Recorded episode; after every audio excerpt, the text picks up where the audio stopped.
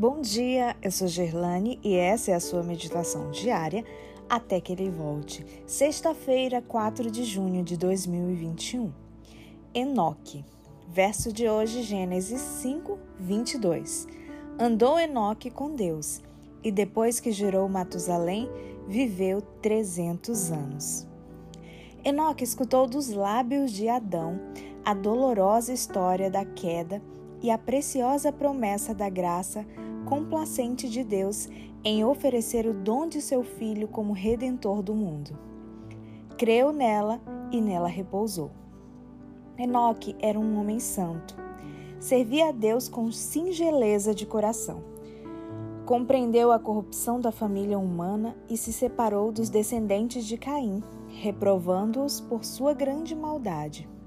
Existiam na terra aqueles que reconheciam a Deus e o temiam e adoravam, mas o justo Enoque, tão aflito, tão crescente mal da impiedade, não se relacionava com eles diariamente, temendo ser afetado por sua infidelidade e que seus pensamentos não considerassem a Deus com a santa reverência devida a seu exaltado caráter.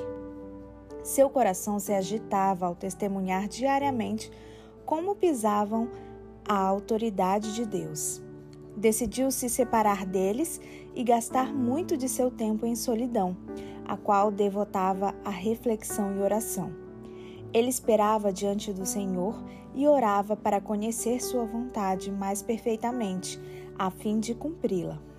Deus se comunicava com Enoque mediante seus anjos, dando-lhe instrução divina. Fez-lhe saber que não suportaria para sempre a rebelião do ser humano e que seu propósito era destruir a humanidade pecadora, trazendo um dilúvio de água sobre a terra.